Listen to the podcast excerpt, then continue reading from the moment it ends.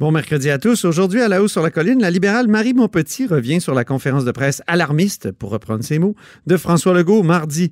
Elle réclame plus de transparence de la part du gouvernement, qu'il nous présente les analyses épidémiologiques qui le conduisent à s'inquiéter autant, dit-elle.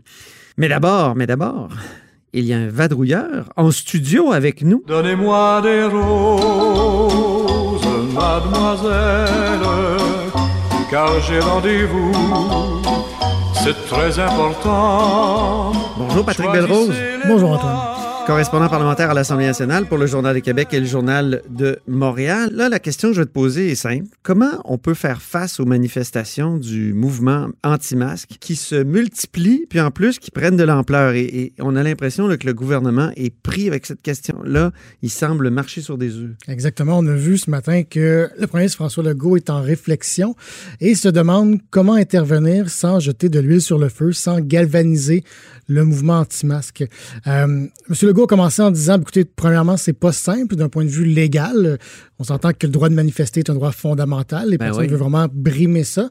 Euh, d'un point de vue aussi pratico-pratique, euh, comment on fait pour envoyer la police? il n'a pas souligné, mais je te lance une idée quand même. Si on arrête les gens, on fait quoi? On les met dans un panier à salade. Ils sont 15 euh, attention sur l'autre. On n'est pas plus avancé. Plusieurs, plusieurs paniers à salade. exact. Mais donc, c'est pas simple quand même d'intervenir. Et il a pris aussi l'exemple euh, du printemps érable 2012, où plus on réprimait, plus la contestation s'envenimait. Euh, Monsieur Legault a dit, c'est une phrase que j'aime beaucoup, il a dit est-ce qu'on veut faire des martyrs, entre guillemets, oui. de ces personnes-là? Oui, ça m'a frappé aussi. Et c'est vrai, c'est vrai aussi. Est-ce qu'on veut euh, ben justement choquer les gens qui sont déjà anti-masques, qui manifestent, il faut le dire, de façon très, très pacifique? Le seul problème, c'est que pour l'instant, bien évidemment, ils ne portent pas de masque dans les manifestations. Et c'est en contravention totale avec toutes les règles de la santé publique actuelles. Là. Disons que pour l'instant, le, le gouvernement tolère, en fait, ce type euh, de, rassemblement. Manifestement, oui. Exactement. Ça m'a fait penser à une petite euh, citation, je pense que tu vas aimer, de Catherine de Russie. Ah oui? Euh, à Diderot, qui disait Il est plus facile d'écrire sur du papier qui supporte tout que sur la peau humaine qui ne supporte rien. Et c'est un peu le dilemme que qu'ont les politiciens, les élus présentement. On a vraiment un correspondant très cultivé ici. C'est quand même un peu le dilemme que les, élus ont présentement de dire, ben, écoutez, si j'applique seulement la science, euh, ce que la santé publique euh, recommande, ben, est-ce que je ne veux pas créer un problème plus grand que si je vais en tâtant le pouls de la population puis en disant, ben écoute, bon, les, les bars, pour l'instant, on va les laisser ouverts, on va laisser les gens manifester parce qu'on ne veut pas envenimer la situation. Donc, euh, M. Legault a, tout un dilemme sur les bras. Oui. Euh, et il dit que c'est pas exclu d'interdire la manifestation ou des encadrer ou des limiter, mais à court terme, il n'y a rien de prévu en ce sens-là. Parce que ce matin, il y avait quand même Pascal Bérubé du Parti québécois. Et hier, ici, euh, sur, nos ondes, à Cube, Pascal Bérubé disait il faut les encadrer. Non seulement il faudrait songer à les interdire, il est allé très loin. Puis ce matin, ben c'est ça, il a, il, a, il, a, il a, redit ça, il a remis, quand même, il a mis un peu d'eau dans son vin en disant qu'il fallait y songer, puis euh, il y avait des risques, mais ce que c'est tout, comme tu dis, c'est tout un dilemme. Ce que j'ai aimé hier aussi, c'est la citation de M. Legault qui dit ben, peut-être qu'on pourrait les obliger à porter des masques. Alors là, on aurait des manifestations anti-masques avec des gens masqués dans la ah, rue. C'est ça qui est, qui est très difficile. C'est inextricable, je trouve, cette situation. Puis en même temps, ça peut être un foyer de contamination. Là, évidemment, Donc, il y a une urgence à agir en même temps. Quand on les voit, tout le monde, je les ai vus devant le Parlement hier, ils étaient très nombreux. Puis... Il était mille ici, il était plusieurs milliers à Montréal il y a deux semaines. Et évidemment, ces gens-là sont peut-être pas ceux qui vont aller se faire tester le plus rapidement. Donc, le Québec dit écoutez, pour l'instant, il n'y a pas de foyer d'éclosion ou de contamination dans ces manifestations-là. Mais la réalité, c'est qu'on ne le sait pas vraiment. Mais ben non. Parce Comment que ces gens-là vont pas aller se faire tester, ils ne vont peut pas répondre aux enquêtes épidémiologiques de la santé publique. On a croisé tantôt le docteur de la santé, docteur, le directeur plutôt de la santé publique, docteur Arruda, qui disait oui, en effet, c'est sûr qu'il y a des moyens quand même de retracer, savoir si les gens étaient dans les, manifestations. Mm-hmm. Mais c'est quand même pas évident qu'ils vont être les premiers à venir euh, avouer que c'était une manif euh, anti-masque.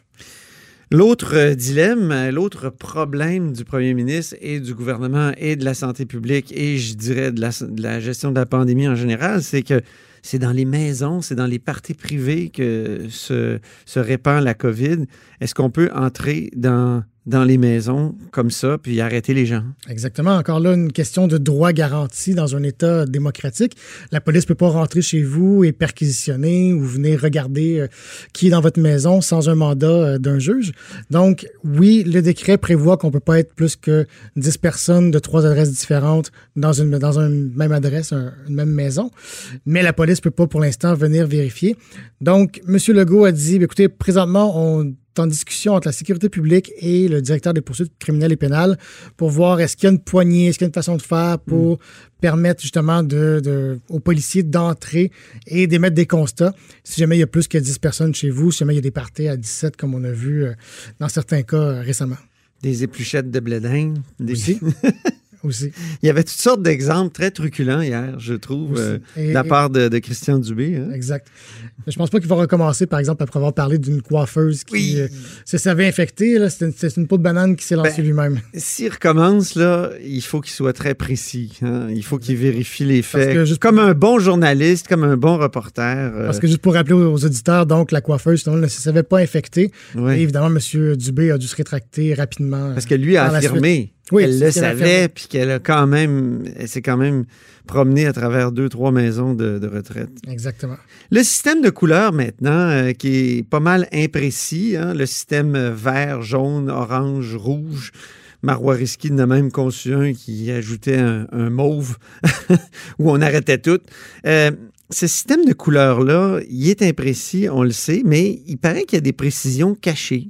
Ben, c'est un peu particulier parce que oui, en effet, quand M. Dubé, le ministre de la Santé, a présenté ce système-là la semaine passée, il a dit, bon, écoutez, là, les précisions vont venir bientôt avec euh, Mme Guilbeault, la sécurité publique. Finalement, on n'a jamais eu vraiment plus de précisions que ça. Donc, on ne sait pas. Il y a plusieurs régions, on sait, là, qui pourraient passer en zone orange bientôt. Mais on ne sait pas ça signifie quoi précisément? Euh, M. Dubé a donné quelques exemples hier, mais vraiment rien de précis. Et là, il y a un document qui circule en ligne, qui a été mis en ligne par Patrick Derry, qui est un citoyen, euh, analyste en politique publique. Et selon M. Derry, ça a été présenté à la FMSQ, donc la Fédération des médecins spécialistes du Québec, lundi dernier. Et dans ce document-là, on est extrêmement précis. J'en lis quelques bouts.